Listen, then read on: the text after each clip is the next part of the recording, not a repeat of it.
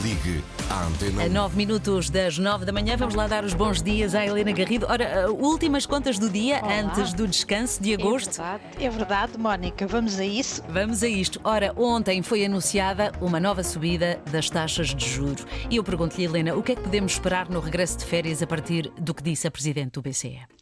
Bom, Mónica, uma coisa podemos ter a certeza: os juros não vão descer depois de- de- de- do nosso regresso.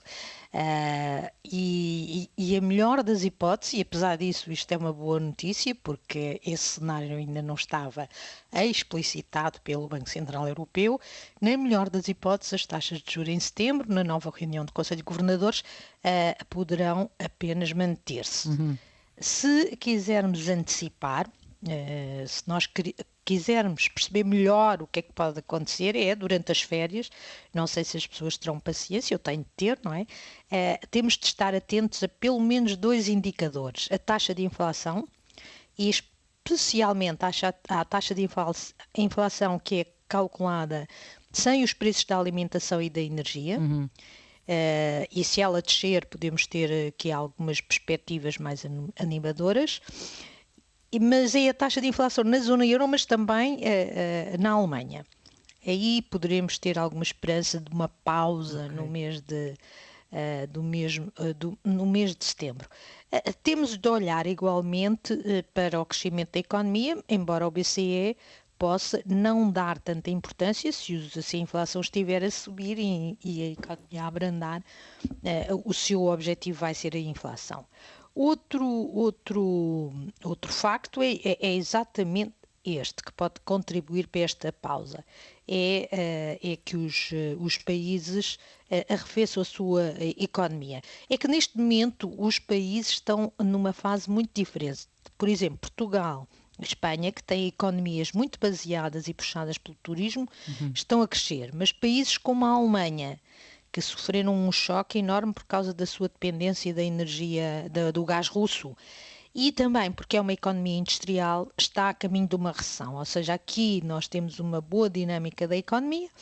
Do outro lado, temos eh, o- o- os choques diversos, incluindo a subida dos juros, a contribuir para a economia quase entrar em recessão. É provável até que tenha uma recessão este ano. Mas a- a boa economia que nós temos em Portugal, em contrapartida, provia fundamentalmente do turismo, tem o outro lado do aperto financeiro das famílias Claro. em Portugal, que, que, que têm crédito à habitação.